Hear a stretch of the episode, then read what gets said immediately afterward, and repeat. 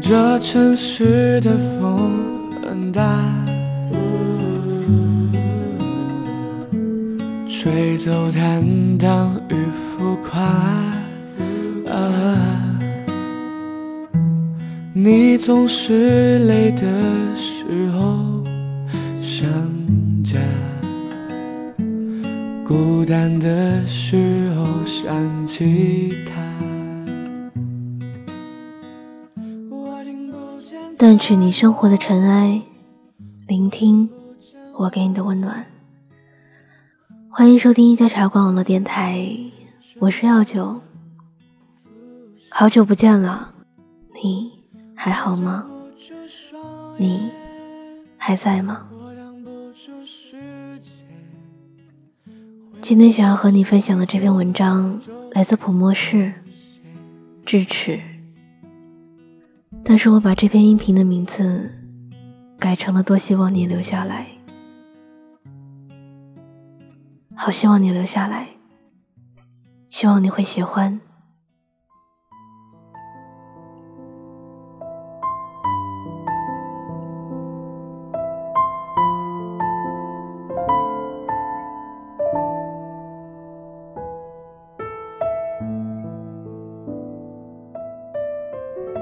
听说长了一颗智齿，意味着要忘掉一个人。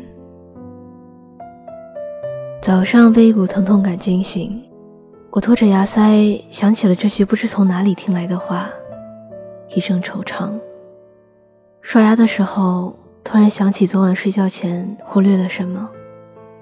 哦，我昨晚跟 L 说，我有喜欢的人了。我以为 L 会默默拉黑掉我。或者祝我幸福，却没想过他玩笑的说一句：“秀恩爱死得快。”我不记得听谁说的，人的细胞在七年会完全更新一次，但这些文艺人类造就的句子听多了，实在让人塞耳。我只知道，我差不多快忘记了最初认识亚楼的时候。他的样子，长发还是短发，穿裙子还是牛仔裤。我开始迟疑，他喜欢白色还是蓝色？喜欢晴天还是下雨天？我甚至快要忘了我们是什么时候在一起了，又是什么时候分开了。如果是一年前，这些事情我肯定全都记得。我当时甚至笃定我会记得一辈子，却没料到，当时的一辈子也不过一个春夏秋冬那么长。认识 L 到现在，掰掰手指头，有八个年头了。这样算来。我们又认识了一次。一四年的元旦，我和老说：“不如我们从头来过吧。”他说这句话只能由何宝荣对李耀辉说。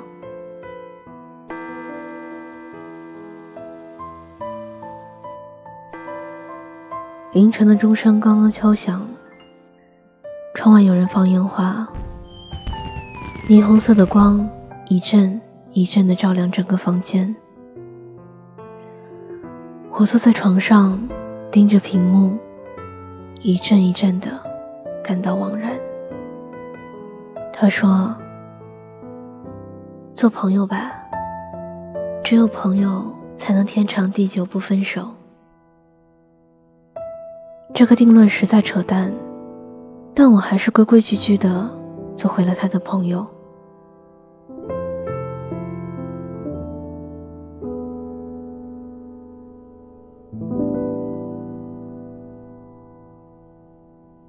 元旦过后不久，便迎来了期末考。L 偶尔在 QQ 上跟我抱怨着，数学太难了，根本看不懂。我看到消息，隔着一两天才回他。马克思好难啊，头疼的很，诸如此类的。我已经一年没有学数学了，他那样有意无意的抱怨，我只能不逾界限的抛同一个抱怨回去，不期待有所回应。若是以前，我一定会让他把数学题发给我，再找上一帮数学奇才给出答案，再一步一步讲给他听。他说我们只能做朋友，我开始不愿意打扰他。L 是参加成人高考才读的大学。我读高中的那三年，他都在外面上班。结果我在高三上学期，他跟我说他想读大学。那个时候，我也在忙着最后阶段的备考，没有什么能够帮到他，只能跟他说：“我相信你，你可以考上的。”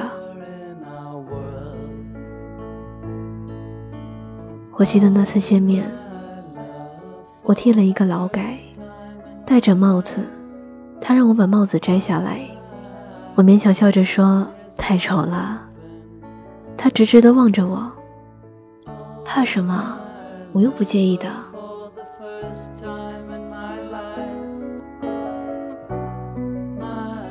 我在后来跟人调侃，在这样一个看脸的时代。有一个人不嫌你丑，说明就是喜欢你了。只是当时我不明白他的心意。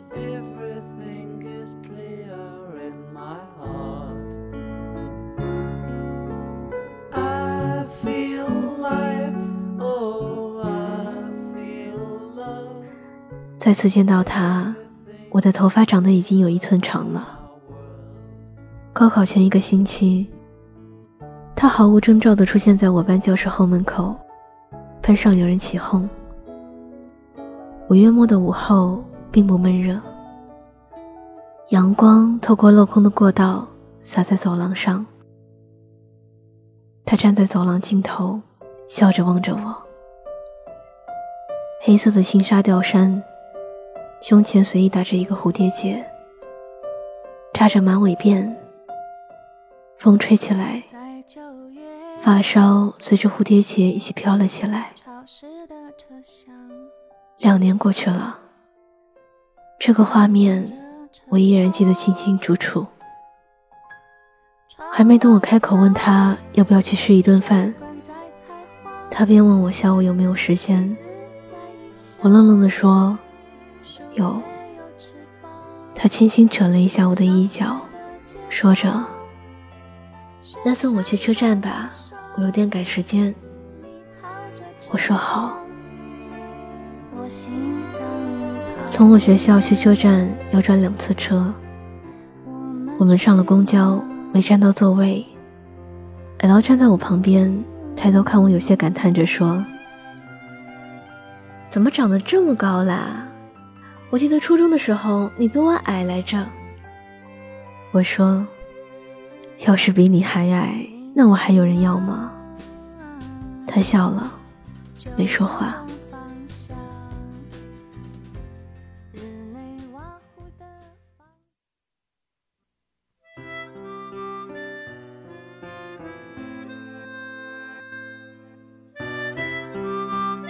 来了回来是为了办准考证，公司又催着他回去上班。他从教育局出来，就直接赶到我学校。他当时只是说顺便来看我，好久没见了，不知道我过得怎么样。算一算，我们才一个月不见。我高考后才听杨洛说，他当时在看我自习，怕打扰到我，就在门后面等，等了一个小时还没等到我下自习，再等下去回去的晚班车都没有了。才让后排的同学把我喊了出来。从那以后，我害怕“等”这个词。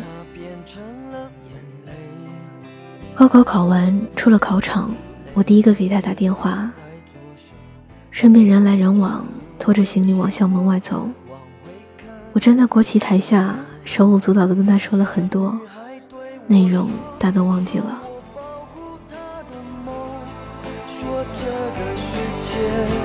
对他这样的不多，他渐渐忘了我，但是他并不晓得，遍体鳞伤的我，一天也没再爱过。之后的一个月，我们只是偶尔发些消息，我仿佛习惯了这种长久不联系还可以说说笑笑的相处方式。是我单方面的以为。当我意识到这种相处方式用在我和 L 之间是一个错误的时候，L 向我摊牌：恋人不是朋友。我一度把 L 对我的感情当作是友谊，却没想过这个姑娘喜欢我四年。当我真正意识到这其中的意义的时候，他已经失望透顶。我们在真正意义上的情侣，后来的分分合合，算起来的时日不足三个月。L 在这段感情里小心翼翼为我做的一切，后知后觉中，我骂过自己无数次傻逼。一四年，一整个寒假，我跟 L 说的唯一一句话是“新年快乐”，他没回我，我们又失去了联系。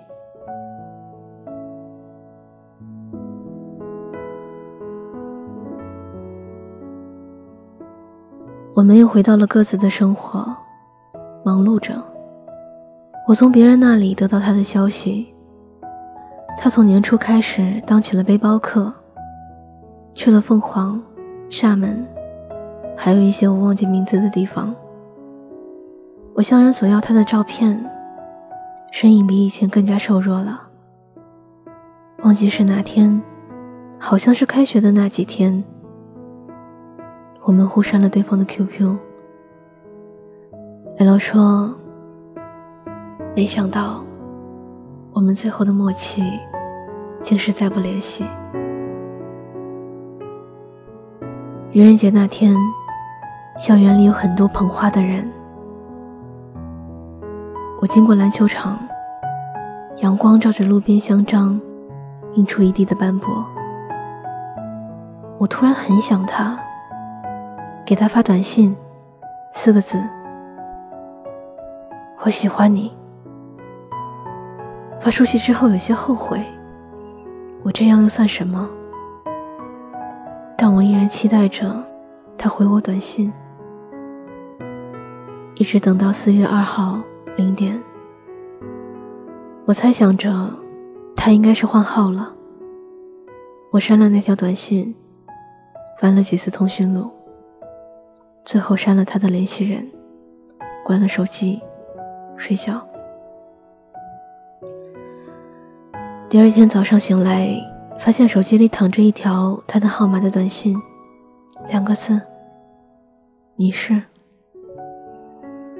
那一天，我都一遍又一遍的翻开这条短信出来看，打了一行行字又删掉。到了晚上，回了一条：“愚人节快乐。”他没回我。那天晚上一直睡不着，凌晨三点醒了过来，又给那一串号码翻了一条，是我。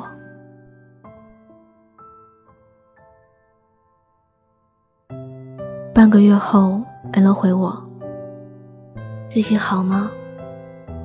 我回：“挺好的，你呢？”还行。我恍然意识到。我们已经没有什么话题可以聊。过去聊起来太多情，现在的生活对彼此而言都无关痛痒。又过了一个星期，L 发来短信：“怎么那么晚睡？”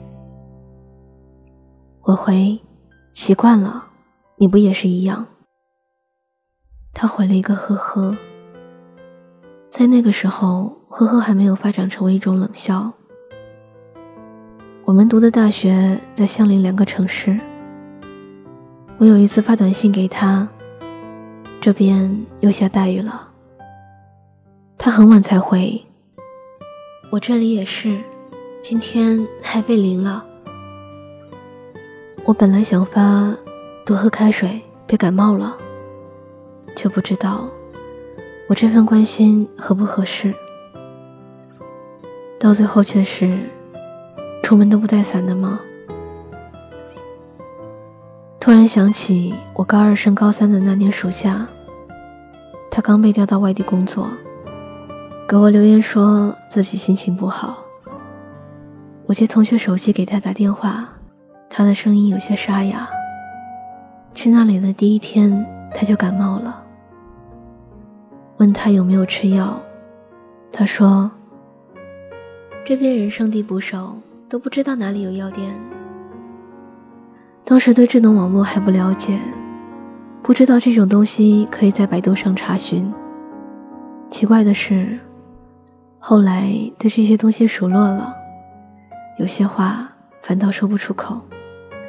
信息时代竟让人渐渐丧失了原有质朴的浪漫。我只能一遍遍地说，让他多喝开水。他一遍遍地回答，好好好。一直到宿舍熄灯了，查寝员来了，我才挂掉电话。在挂之前，最后嘱咐着：要是这两天还没好，就给我打电话，我给你寄感冒药去。他说：“那等你的药寄来了，我都已经死掉了。”我骂他不会说话，他呵呵笑着。依旧是过了好久，我们的聊天。似乎中间存在着顽强的隔质层。L 回，雨太大了。我握着手机，不知道怎么聊下去。他又发来信息，先睡觉了。我说好。那一学期，我们都以这样不亲密也不疏远的方式发着短信。暑假的时候。几个朋友出来聚会，我问 L 要不要去，他说看有没有时间。我说可能大家以后都不会有机会见面了，这次就当是一个告别吧。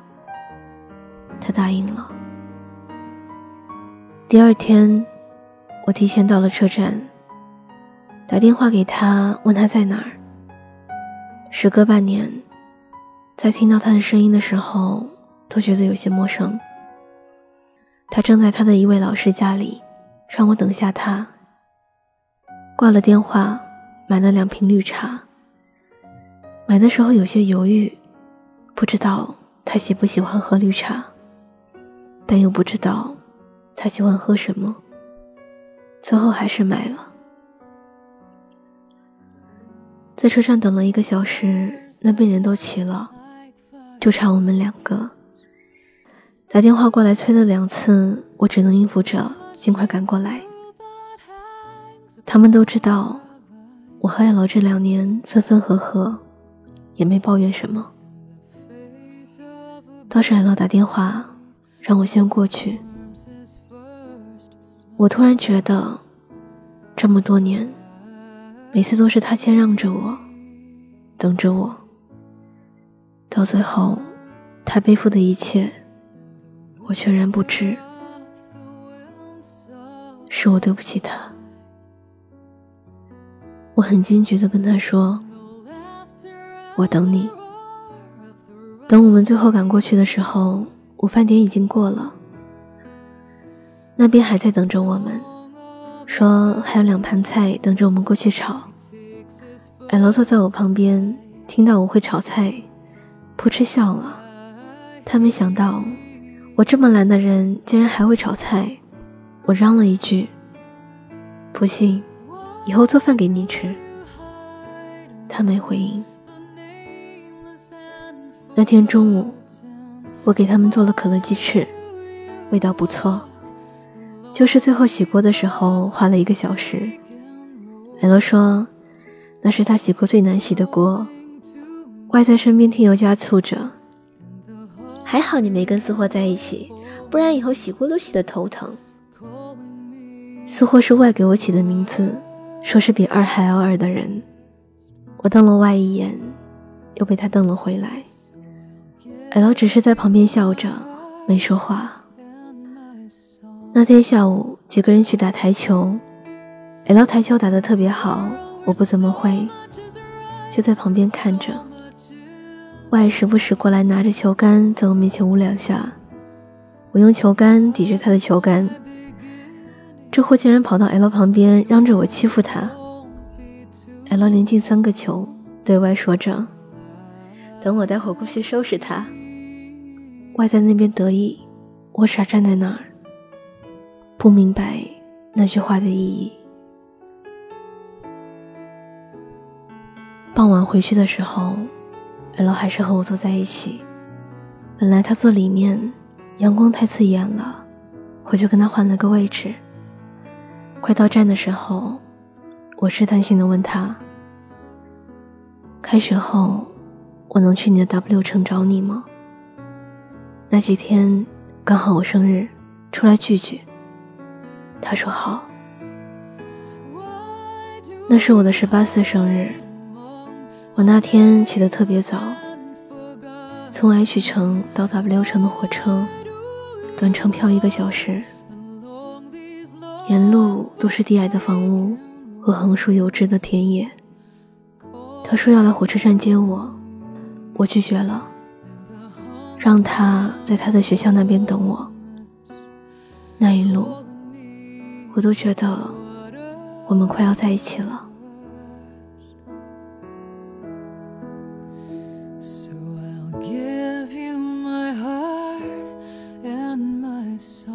两年时间，洗掉了我们身上的稚气，让我们足够成熟，接受彼此。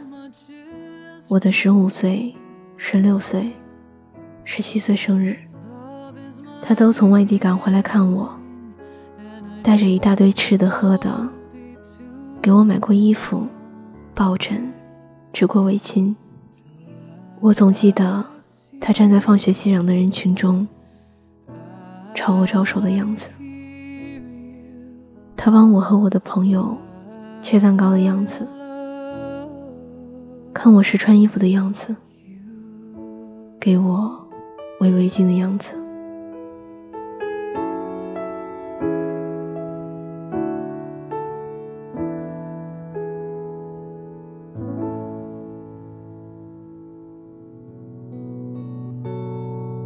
我的十八岁生日。他送了我一枚戒指。那天，他带我逛了逛他的学校。最后逛累了，他找了一个地方坐了下来，从背包里拿出保温瓶喝水。离开的时候，我到超市买了一包糖给他。他问我为什么买糖，我突兀的一句：“不是生理期快到了吗？”他笑着接过去了。他刚好比我小三个月，在回去的车上，我就一直盘算着，要在他生日那天给他一个惊喜。在他休息的时候，他让我去他身后的一座塔看看。他的学校旁边有一个山丘，那里景色不错，楼梯婉转。我上到最高一层的时候，发现塔顶的门被锁着了，透着布满灰尘的细小玻璃窗，也看不到窗外什么景色。就在那坐着，看到墙上有许多涂鸦，从背包里翻出一支蓝色签字笔，在墙上写着：“艾老，我喜欢你。”没有署名。我想，他认得我的字。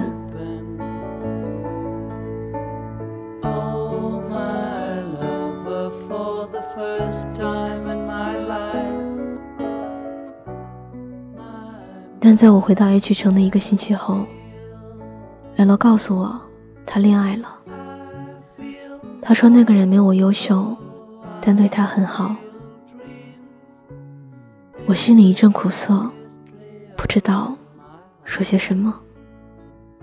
我跟亚罗说，我还依然喜欢着他。他很淡然地说：“我们不适合做恋人，还是做朋友吧。”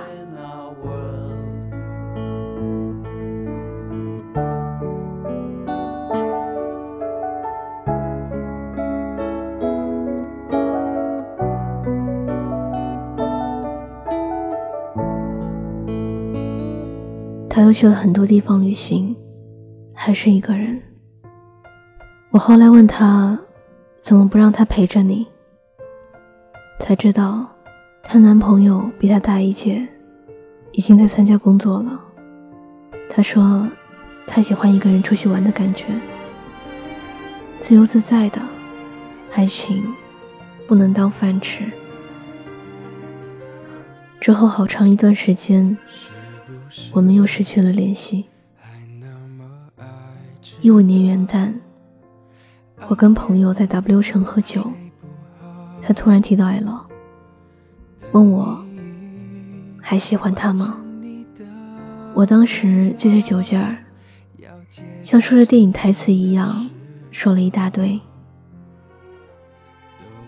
我以前想过跟他一起生活，我们一起买菜。一起做饭，傍晚的时候一起散步，互聊心事。黄昏的时候喝些酒，抢遥控器，抢卫生间。夜晚相拥而眠，互道晚安。早上醒来第一件事是看对方的笑，说早安。在这样平淡的生日中老去。而如今，我将这些画面里所有的他都抹去，都不应该觉得遗憾。我只需要你在身边，陪我吵，陪我闹，用好的我把过去，坏的我都换掉，好想听到你坚决说。说着说着，我竟第一次在人面前哭成了傻逼。朋友问我，是不是还喜欢着他？我说，我不知道。四月份，我又去了 W 城，到了的时候发了一条动态，显示了西火车站的位置。发出去没多久。接到来楼的电话，他问我什么时候到的，我说刚到。他说他刚检票进站，我们就隔着一个检票口，连见上一面都见不了了。我们每次都是这样在错过啊。他笑着说着。我笑着回应着：“是啊，十二岁到十九岁，我们从懵懂到体会人生的光怪陆离。我们曾经说过，在这段感情里没有后悔。可那么多次，我与他并肩站在一起的时候，我知道。”后悔了，他已经与我渐行渐远。朋友说他是等不回来的，可我始终没有一个机会跟阿 L 好好道别。十七岁的那年毕业，跟人玩真心话大冒险，要跟那个可以在一起却又没能在一起的人说一句话。我打电话给阿乐，他正在忙，身边朋友起哄着，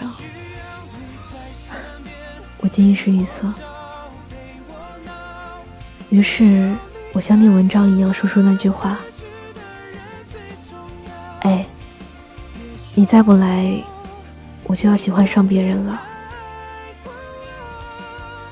哎，老在那头傻傻的笑，我也不知道接着说些什么，感到脸烧得绯红，也跟着傻傻的笑。